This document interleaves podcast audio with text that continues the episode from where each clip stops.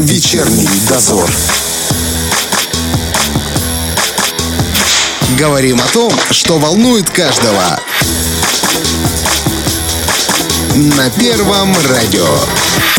Продолжается вечерний дозор в студии Роман Трощинский и Валентина Демидова. И вот буквально завтра спецподразделение «Дельта» празднует свой день рождения. Оно было сформировано 31 марта 1992 года во время вооруженной агрессии Республики Молдовы. Ну и вот как, знаете, всегда было интересно узнать о таких закрытых э, организациях немножечко побольше. Я не думаю, что нам много расскажут, но все-таки хотя бы чуть-чуть мы узнаем. У нас сегодня в гостях ветераны спецподразделения «Дельта» Сергей Анатольевич Мерный и Глеб Евгеньевич Кучеренко. Здравствуйте. Доброго здоровья всем. Добрый вечер. Вот смотрите, спецподразделение «Дельта» было сформировано вот буквально за несколько месяцев да, до начала Бендерской трагедии. А в чем появилась такая вот необходимость его создания? Как это вообще все произошло? Э, ну, Глеб, сейчас начну я, да? Да. По весу. Э, в марте месяца 92 года было собрание э, ветеранов афганцев Афганистана, Тирасполя, всего Приднестровья. Вот. И на общем собрании э, приняли решение на основе афганцев формировать войсковое подразделение, э, прежде всего, как бы, чтобы афганцы были в большей степени миротворцами. Uh-huh. Вот. И первый командир нашего батальона, Ткачук Михаил Анатольевич, взял на себя эту тяжкую ношу и понес. И вот на его плечах сформировалось наше подразделение. Оно формировалось, конечно, на основе э, ребят, которые прошли Афганистан. Но То есть не только афганцы были, были. Там ребята из Состройбат, ага. ребята э, ракетные войска стратегического назначения, ВДВ. Вот Глебчик, э, прошу прощения, почему так называю, это мой лучший друг э, с 90-го года еще. Вот. Он ВДВшник. Так То есть я, когда э, начались эти события бендерские, ну, не бендерские, а агрессия Молдовы да. против Приднестровья, э, как, э, ну, только по, я, мне было 22 года, только с армии пришел, с дембеля. Вот. И как бы я еще был как бы в армии, еще был на, ну, как настроен так, вот. И куда идти? Ну, попытался пойти в казаки, но я не казак. В гвардию я не гвардеец. И тут мне ребята сказали, что организуют такое подразделение специально, именно афганцы. Но афганцы, как ВДВшнику, они ближе по духу и по всему. Угу. И, соответственно, я, я так, так вот туда попал в это подразделение. Тогда перед э, подразделением какие ставились задачи? Знаете, как... Родину защищать.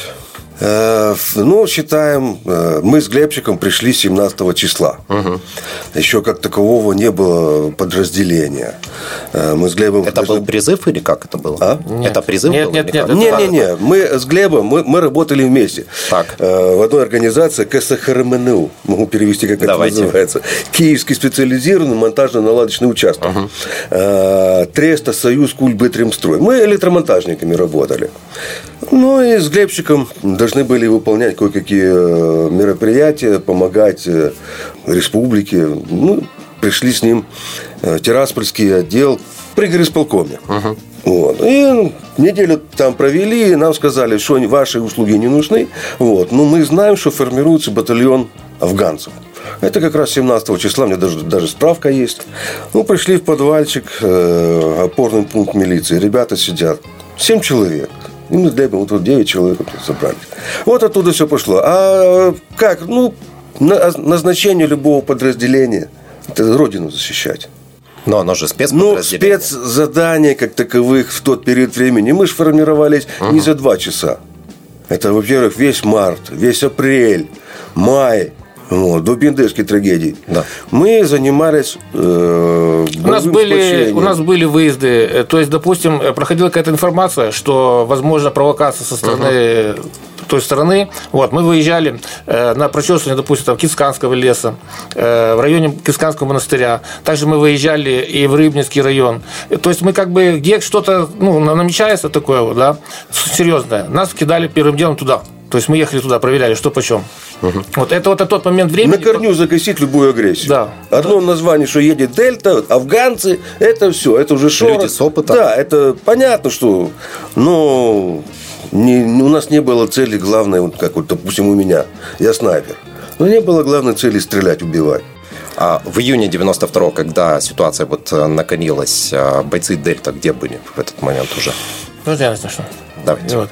Э, Именно вот к июню месяцу 92 года на- ситуация не накалилась, ситуация, наоборот, расслабилась.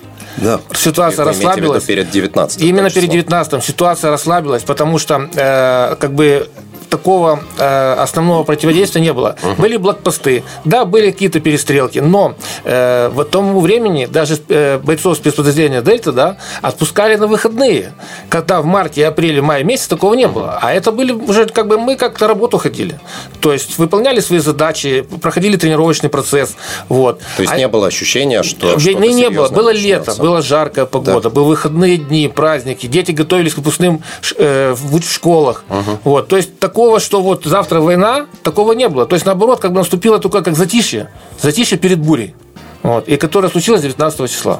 Да, э, в тот период э, расслабона, конечно, не было в полном смысле. а Были отпуска, выходные, да. Вот. Но выполняли свои э, ну, задачи.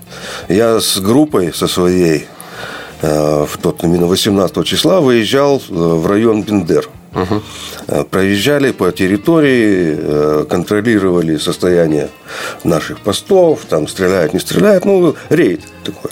Ну, и почти сутки мы провели. Э, Круг хороший сделали, пешочком, где на машинной технике. Вот. Ну, и в подразделение вернули где-то в часов в 13 дня. Именно 19 числа. Ну, первым делом, что, как положено, обслуживание оружия техники. Вот. Потом мыться, бриться, переодеваться и должны были домой идти. Ну, не успели.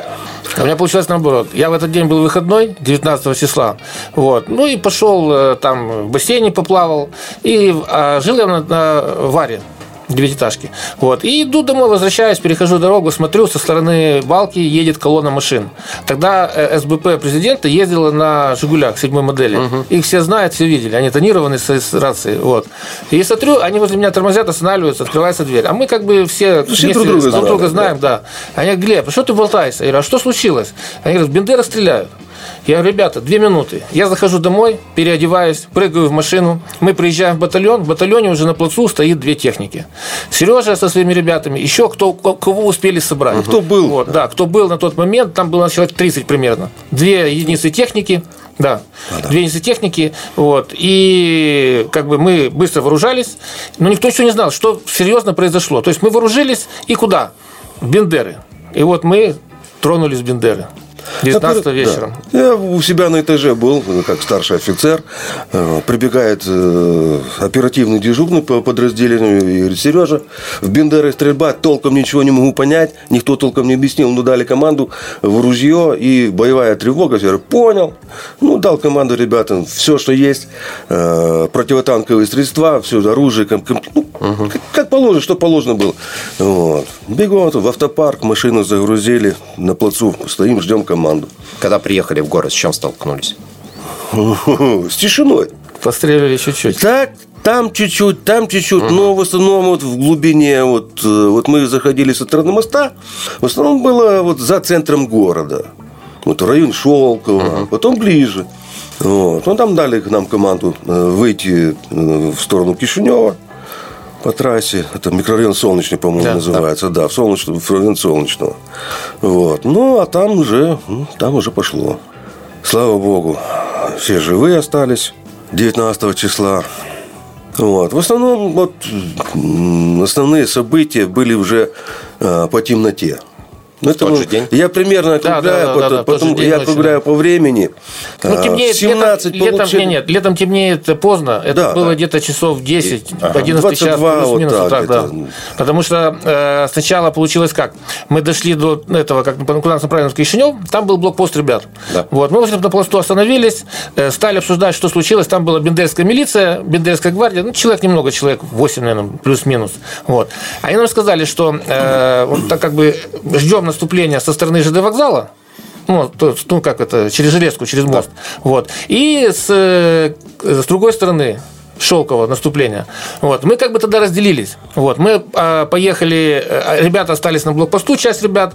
Э, Одна машина, к сожалению, у нас заглохла. Ну, такие времена, такая техника была. ручной сборки. Да. Вот. А я на своей машине со своими ребятами мы выдвинулись в сторону горисполкома. До горисполкома не доехали. Потому что на первом авиадуке, который ведет ну, со стороны Кишинева в Бендеры, Возле крепости. возле крепости, да. э, мы попали под обстрел. Нашу машину подбили, вывели из строя, вот, и нам пришлось отступить. Вот. э, Когда мы отступили, я вышел из машины, посмотрел на нее, ну там как сказать, жалкого места не было мне, но было... Но машина выдержала, мы остались все живы. Вот. Это такое первое столкновение конкретно, лоб в лоб. Вот. И пока мы стояли, ждали, э, обсуждали эту тему, с ребятами. В этот момент, ну, это дело было, было, примерно около 12 ночи, ну, плюс-минус. Вот. Пошло основное наступление Молдавии со стороны Кишинева на технике. Вот. Что они сделали? Они пустили впереди э, пару БТРов, МТЛБ. Вот. Они понимали, что здесь стоит блокпост. Они просто развернули э, все орудия и а, пулеметы в нашу сторону и вели шквальный огонь. Что мы сделали? Мы просто упали и ждали, когда это все закончится. Было страшно, ребята, было очень страшно. Это был первый бой, реально, конкретный, с противником лоб в лоб. Не на расстоянии, когда ты стреляешь куда-то, да, И не непонятно. Да, и не видишь, да. А это когда вот ты видишь, и это страшно. Потом, когда колонна прошла, опять была пауза. То есть, как бы мы уже, у нас были убитые, раненые, вот, мы как бы там уже так чуть-чуть встряхнулись, ну, и уже дальше там по ситуации действовали. Если посмотреть информацию о вас, которая открытая, то там единственное, что сказано про 92 год, это то, что вы участвовали в битве за мост через Нестор. Расскажите, как это было? Ну, можно рассказать с двух сторон. Глеб Да. был за мостом, я был перед мостом. Мост переходил три раза. Ага. А так, если нет, 19-го туда, 20-го туда, ну, побегали. Ну, деблокировали, мост проскочили, разогнали. Все, что можно было разогнать, и всех, кого можно было разогнать. Да, мы, а у нас получилось, что да, Сережа получался и там, и там был, а мы, когда показали ту ситуацию, потому что мы были ближе э, к Варнице, в той стороне, нам было тяжелее туда выбраться. И мы приняли решение, ну, войти в крепость 14 армии. Нас не пускали, потому что 14 армия Ну, закрытая не принимала Да. участия, да. Но как бы мы там в наглую там перелезли, залезли, потом уже там пошли с командиром части договорились, потому что нас хотели на, ночью выгнать на ту сторону флаг через Днестр. Вот. Ну, договорились, остались до утра. Вот, посмотреть, что будет утром. Утром нас э, разбудил, как всегда говорится, дружественный огонь. То есть к нам неожиданно прилетела ракета с нашей стороны. Ну, заблудилась она, так получилось. Вот. И когда мы стали там уже с- по, рации связываться с нашим берегом, ребята говорят, что вот там к вечеру будет, э, будем деблокировать мост, вот, нам нужна ваша помощь. Мы, соответственно, по крепостной стене выдвинулись в район вот это, где была э, ну, основная Ну, к мосту ближе. К к мосту ближе, да, где находились молдавские войска. Вот. Соответственно, вырыли окопы, заняли оборону. Вот. И когда пошел штурм, мы поддерживали наших ребят, которые деблокировали мост, со своей стороны с крепости. То есть, получается, э, вражеский, ну, враг получился под двумя линиями огня. Вот. Может, это и помогло ребятам, которые Да, шли да. через мост, потому что им приходилось отвлекаться на нас. Вот. То есть, мы ребятам как бы вы делали легче. Получилась взаимовыручка, взаимоподдержка, и поэтому, к счастью, э, я будем так, будем так говорить, что ребят мало, раненых было много, но ребят мало. Слава Богу, так что, ну, что сделаешь, война. Вот. Ну, а дальше опять э, зачистка города, э, по улицам походили, там то, то. До самого конца были вы? Нет, ну что вы. Ну, Подразделения деблокировали мост. Ну, зашла Гвардия. гвардия там, Ополчение. ополчение там. Вот. А нас вытащили оттуда, вывезли. Мы свою работу сделали, как Да. спецподразделение. А на какую работу тогда переключили вас? Мы как бы получали там другие задачи. Вот там мы в ночь на 23 число выезжали в сторону Варницы, только по нашей стороне. Вот. И вели наблюдение, соответственно, там мероприятия проводили. Вот. Э, Там ребята другие в другие места выезжали. То есть мы как бы были всегда на подстраховке. Мы были, значит, на- не на передовой линии, потому что это не работа спецподразделения. Вот. У нас и разведка была, там штурм можно могли проводить. Вот. Но постоянно. Ну, вот т- т- 23 числа я со своей группой выезжал. Это страшный день для меня. Выезжал со своей группой. Мы засекли, наши разведчики засекли колонну молдавскую. Вот. Обработали. Ее обработали э, пост блокпост на выезде за Бендерами, Кишиневский блокпост, так называемый.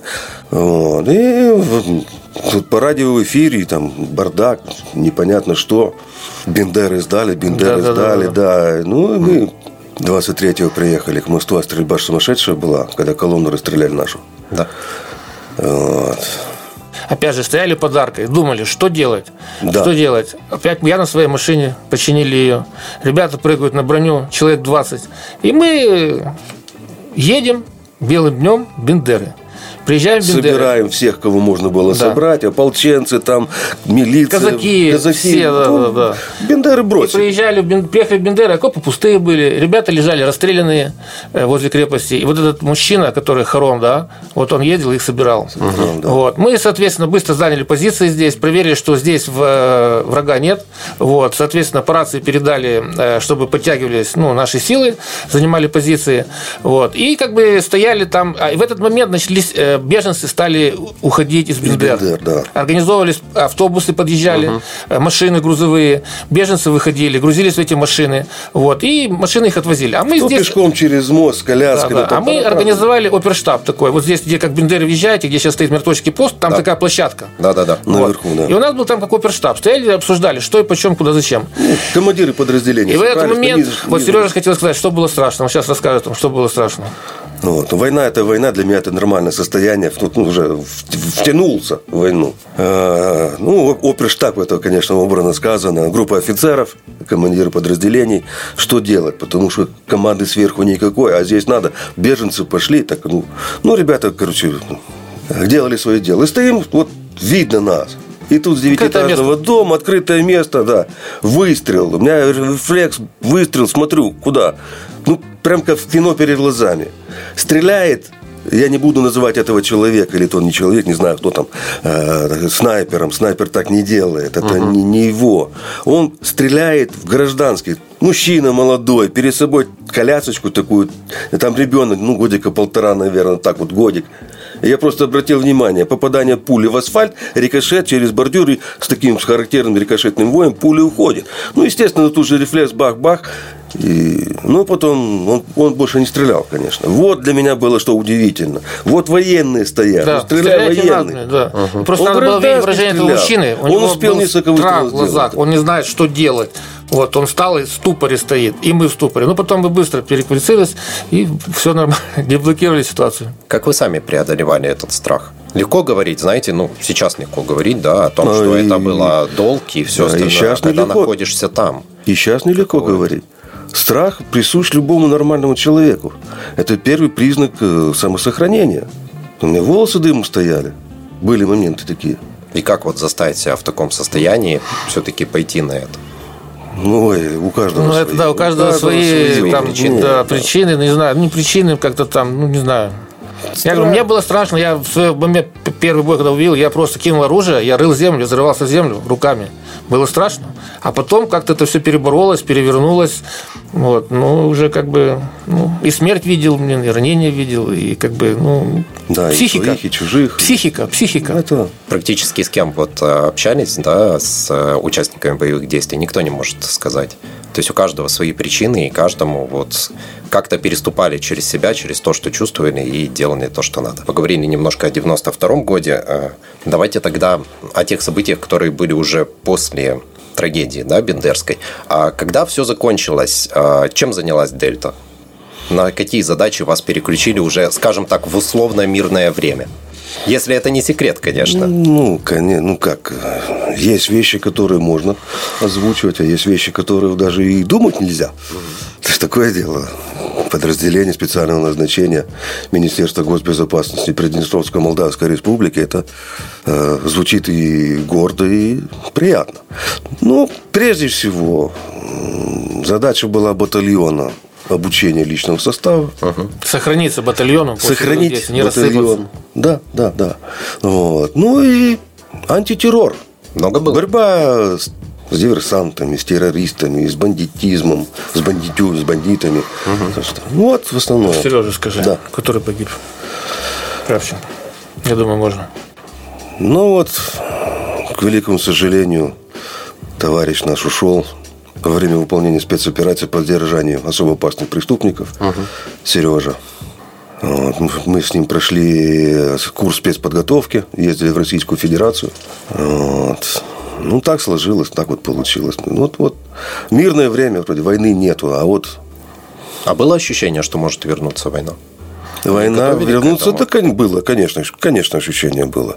Даже когда ввели миротворцы. Вот второй у меня момент в жизни, где я испытывал страх, ну, не тот страх за себя, а вот э, нашему подразделению, в том, в частности, и мне тоже, э, доводилось вводить наших миротворцев Российской, Российской Федерации, наших, потому что, да, ну, я так называю, да, российских миротворцев, в Коржево.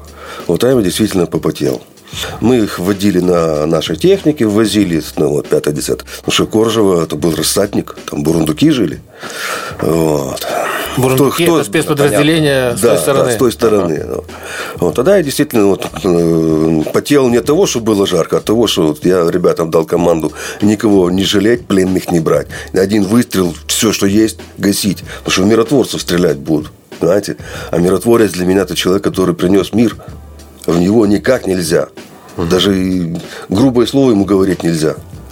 Вот. Это второе. А и батальон сохранился. Пошли такие, как называем, э, рабочие будни. Учеба, учеба, учеба, учеба. Да, выезжали там, выезжали то. А за границу Приднестровья мы не выезжали. Вдоль Приднестровья выходили группы разведки, наблюдения было э, буквально до конца 90 четвертого года. Потом немножко потише стало. Миротворцы устали. Значит, мы уже прекрасно понимали, что Российская Федерация не оставит своих миротворцев в беде. Поэтому, но все равно что-то в Молдавии, в Бессарабии начинает бурлить наши подразделения поднимали частично, мы их называли такие моменты, на казарму. То есть суточное дежурство. Угу. Оружие на тебе, все в руках, экипировка, машины под парами. В случае чего выходить, вот, где-то что-то делать. Ну, в основном, конечно, была учеба. Такие благодатные времена были. Все свои задумки я, как командир роты штурмовой, воплотил э, в жизнь. Ребята обученные были, с закрытыми глазами делали все, что угодно.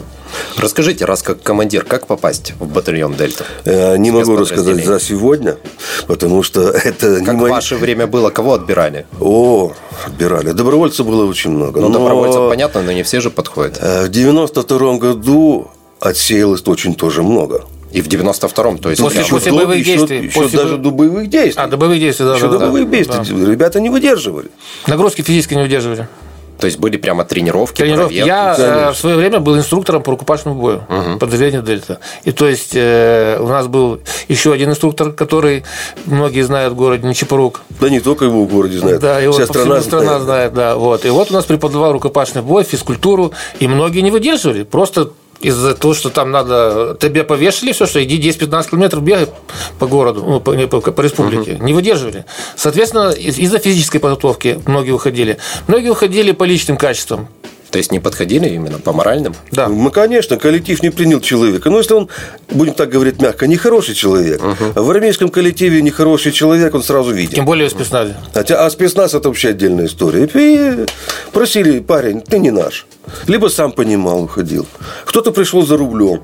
Начали получать деньги. О, я в гвардии больше буду получать. Ну, иди в гвардию. Какие проблемы? Это э, спецназ, будем так называть. Их много угу. подразделений. В каждом министерстве есть свое. А, но это состояние души, прежде всего. Человек э, готов, буду грубо говорить, убить и готов умереть, он пойдет в спецназ. Но если так говорить, какими качествами должен обладать вот тот, кто точно пройдет в дельту? Ну, во-первых... Знаете, когда сразу видно, вот ты да. понимаешь, это точно свой человек. Глаза говорят. Прежде всего глаза. Когда видишь в человеке э, такую искорку, что он тебя никогда не предаст, значит, он наш. Наши знали все. Э, мы своих не бросаем. Все знали об этом. Собирались, беседовали, разговаривали. Что бы ни было, как бы ни было. Раненый вынесем, убитого вынесем. Плен никто не будет сдаваться. Ну, вот, пленных в плен это последняя вещь. У меня у самого была граната привязана, последняя так называемая. Не только себя, но и с собой. Угу. Вот, и многие ребята так вот. Ну что это позор в плен попасть. Да, контузия, без сознания – это одно дело, а когда живой, здоровый, руки поднимать – это не наш стиль. Знаете, вот когда смотришь какие-то, в основном американские фильмы, да и даже наши некоторые российские современные, там показывают, значит, в конце вот промуштровали всю эту молодежь, а потом в конце экзамен. Был какой-то вот в Дельте такой экзамен? Знаете, там 50 километров, ну 50 километров это тяжело, Не 15 было. километров пробежать, 500 раз отжаться там, потом пройти психологическую проверку. Э, не было времени на такие экзамены. Это в наше время. Сейчас... Сейчас это другое. Сейчас это другое, у них там сдача тема. на берет, там такая... Да, там, да. Сейчас Мы поприсутствовали, посмотрели. Я бы такого не хотел в свои 35 лет. Не выдержали бы? Конечно, нет. Все Конечно. более серьезно? Так да, ой, мама дорогая. А когда выезжали на задания, различные спецзадания, это тоже воспринимали как будни? Просто как к этому потом психологически уже относишься, когда к этому там по несколько раз, может быть, в месяц или еще? Ну, я бы сказал так, это как бы не будни, это как бы вот э, как э, как вы говорите, э, сдача на берет, да, да, это как бы тоже итог. То есть ты Проверка себя, уже прямо. ты себя готовишь, готовишь, готовишь. Чего ты готовишь? Чтобы куда-то принять в чем-то участие. Угу. И вот когда тебе говорят, у тебя выезд на задание, ты понятно, что ага, вот оно, вот оно. Вот, это как бы уже как бы пик всего твоего обучения, всего-всего. Угу. Я считаю, что это так. Да, коллектив сбивается, собирается, там, группа, отделение, там, потом получаешь, э, я как командир, да, получал э, от командования задание. Все, ребятам поставил задачу, посмотрел, готовы все, были отказники. Угу. Вот. Ну, это ну, и они боевые будни. Отряд, да? Те, кто отказывался, покидали потом отряд? Конечно. То есть такая конечно, тоже конечно, своеобразная конечно. проверка, когда ты сталкиваешься уже непосредственно да. с работой. Ваши семьи были осведомлены о том, что вы делаете? Я на тот момент не, был не женат, молодой парень. Ну, мама меня, у меня мама Сергея, мою маму хорошо знает. Я да. когда пришел, первый раз сказал, что иду на войну, она закрыла дверь, поставила стул, села на стул и говорит, перешагнешь, в доме будет труп. Вот. Я как бы, мама святое дело, вот, но мама ночью спит. Вот. Я собрал вещи и убежал. Ну, слава богу, все прошло хорошо. Все нормально было. То у меня как бы мама знала, где я служил, но как бы то, как я туда попал, это было, да, такой смешной вот, ракурс, да. Как они относятся вообще вот к тому, что постоянно с опасностью вы сталкиваетесь? Что можете в любой момент уйти просто, да, вечером на дежурство и не прийти? Я ну, просто помню свои ощущения. У меня э, отец добровольцем ходил в 92-й. Это было страшно. То есть, когда ты понимаешь, что отец сейчас вот он взял ружье, он вышел за дверь, он может не вернуться. Я был маленький, мне было э, 9 лет, и то я это понимал. А про маму я вообще не говорю. Русские женщины. У меня две дочки, жена, угу. красавица. Я сказал, девочки, я ухожу воевать. Ну, слезы. Вот. У меня жесткий характер, конечно, в этом отношении. Вот. Маму тоже предупредил, предупредил с папой по телефону. Все, я ухожу. Ну, ну я ему сразу сказал, ребят, не переживайте. Мам, пап, девочки, не переживайте, я буду живой. Я знал. Книга судеб уже написана. Рожденный быть повешенным никогда не утонет. Так что к этому надо относиться всегда немножко по-философски. А человек рожден, и человек в любом случае умрет как бы ни было.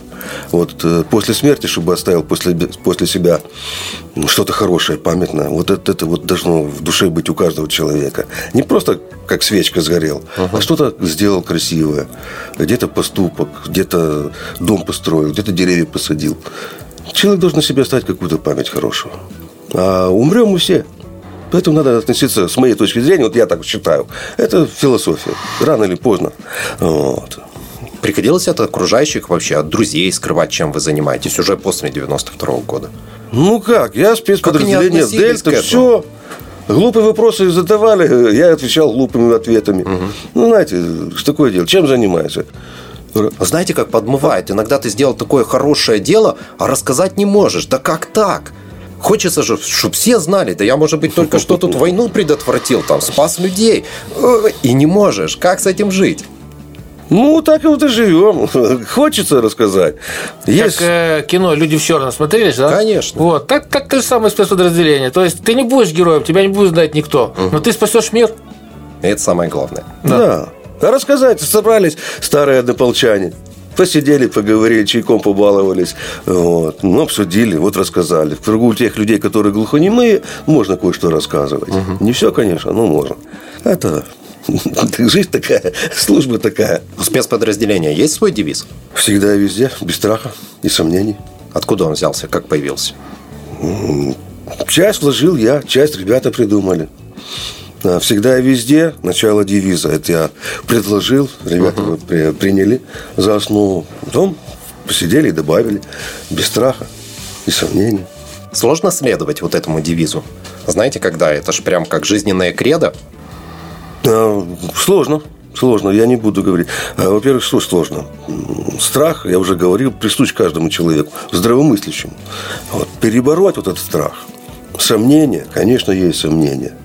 Надо все-таки э, до конца осознать значимость твоей миссии угу. и осознать ее. Угу. Ну, а дальше уже покатится, пойдет. Спецназовцы рано уходят на пенсию? 20 календарей. Что значит 20 календарей? 20 лет службы. 20 лет службы, да? Да. И вот... Ну, можно и раньше. Ранение. Ага. Э, травмы. Травма несовместимые со службой. Ну, Можно идти там как бы э, в штаб перейти, но именно не выполнять те действия, которые принимает спецназ. Потому что там очень, эта служба очень травма, травмоопасная. Вот. Вы когда оказались на гражданке, тяжело было переключиться с роли спецназовца. Знаете, когда ты все оцениваешь, ко всему присматриваешься, везде ищешь выходы, пути отхода, во всех высматриваешь террористов, вот это вот все. Сергей как это скажу, было? Я, да, Глеша, я просто да. из Дельты ушел раньше, чем Сергей Анатольевич. Вот. Я ушел в 93 году, перешел в 14 армию в разведроту, а затем э, в 96 году переехал в Россию. В Москву. Вот. Вы говорите, уходишь, чем занимаешься? Я 20 лет в России проработал телохранителем. Понятно. То же самое. В правительстве то же самое. Да. Смотришь, ищешь, подозреваешь всех. Вот. И вот у меня за 20 лет службы я ни разу не доставал оружие из кобуры.